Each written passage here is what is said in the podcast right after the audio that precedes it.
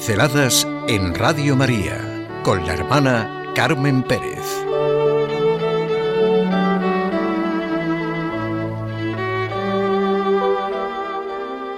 La fe ante lo posible y lo imposible de los desafíos del mundo actual. No seamos cristianos de cuaresma sin Pascua. Se lo hemos oído al Papa. Eso no es posible. Eso es imposible. ¿Quién puede trazar una raya entre lo posible y lo imposible? Bajo los dictados de una pobre razón reduccionista y relativista, el hombre reduce su mundo cada vez más y olvida o ignora lo que es vivir con la alegría del Evangelio, lleno el corazón del encuentro con Jesucristo. El Papa Francisco nos habla constantemente de los desafíos del mundo actual. A veces estos se manifiestan en verdaderos ataques a la libertad religiosa o en nuevas situaciones de persecución a los cristianos, las cuales en algunos países han alcanzado niveles alarmantes de odio y violencia. En muchos lugares se trata más bien de una difusa indiferencia relativista relacionada con el desencanto y la crisis de las ideologías que se provocó como reacción contra todo lo que parece totalitario. Esto no perjudica solo a la Iglesia, sino a la vida social en general.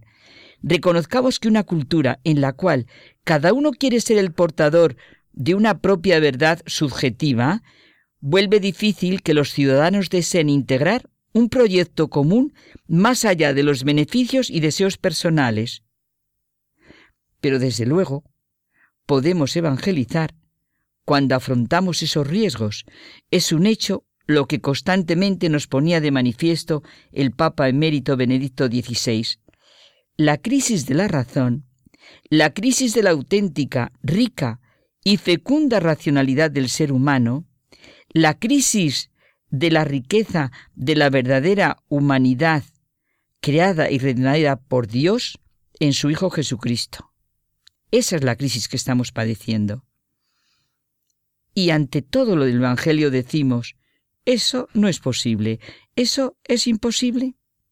Hay que abrir las ventanas, hay que ver la inmensidad del mundo, el cielo y la tierra, y aprender a usar todo esto de modo justo. La razón tiene que encontrar su grandeza sin deslizarse en lo irracional. La naturaleza siempre está con sus exigencias y sus indicaciones.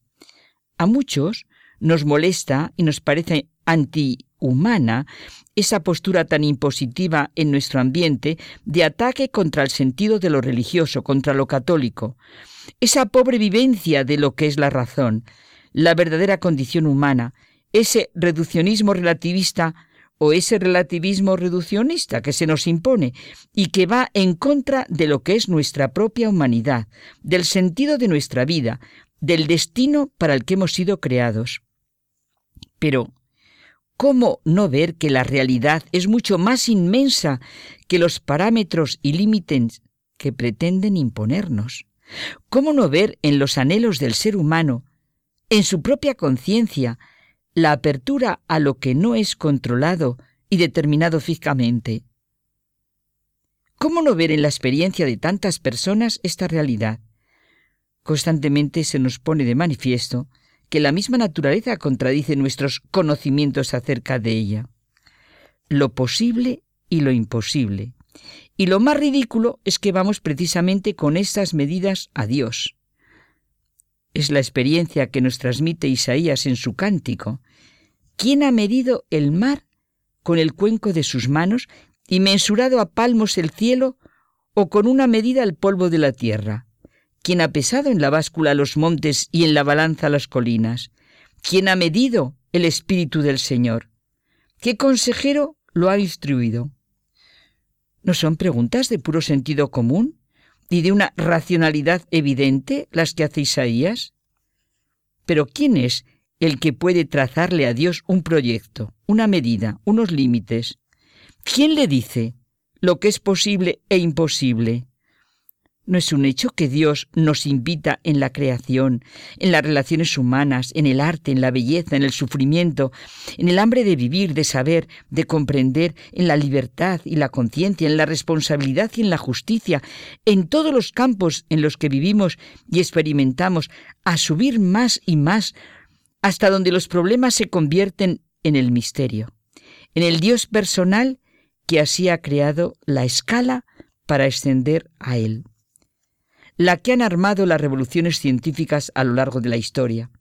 Es impresionante sencillamente ver la historia desde el punto de vista de las revoluciones científicas, de sus teorías, de sus descubrimientos. Bueno, ahora son los neutrinos, esas partículas subatómicas que según lo que se está experimentando viajan a velocidades superiores a las de la luz. La partícula más abundante que existe, la más pequeña y también la más desconocida.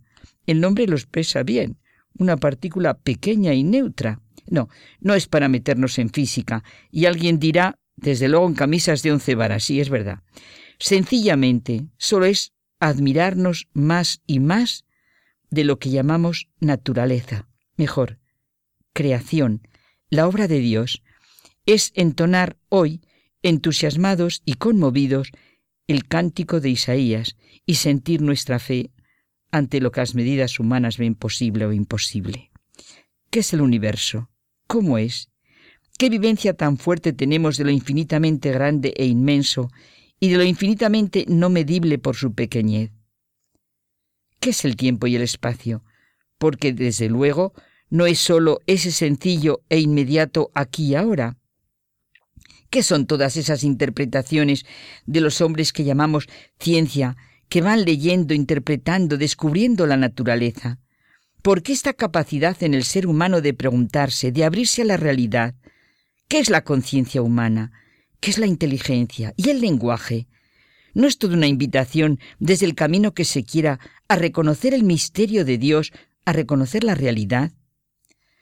Los libros que tratan de las grandes preguntas y respuestas de la ciencia, preguntas y respuestas concretas, que son expresión de nuestra capacidad de conocer, sentir, actuar, de lo que es nuestra humanidad, nos hacen admirar cada vez más y ser un poco conscientes de que no puede el ser humano determinar lo que es posible o imposible, y sencillamente abrirse a la realidad de la creación y de la redención, y volver siempre al inicio, al renacimiento de uno mismo, a la admiración, al asombro, a las preguntas.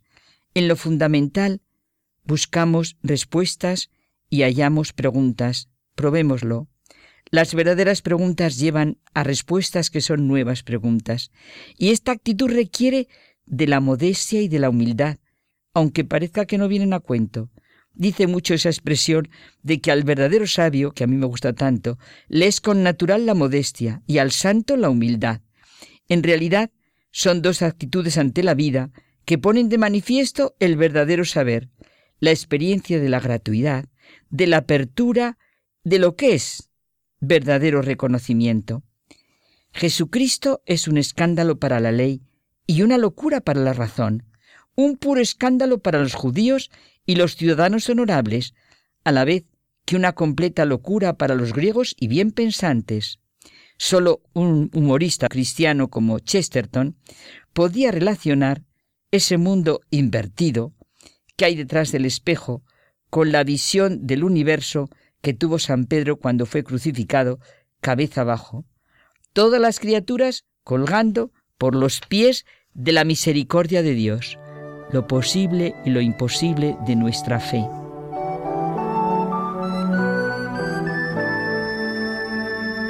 Pinceladas en Radio María con la hermana Carmen Pérez.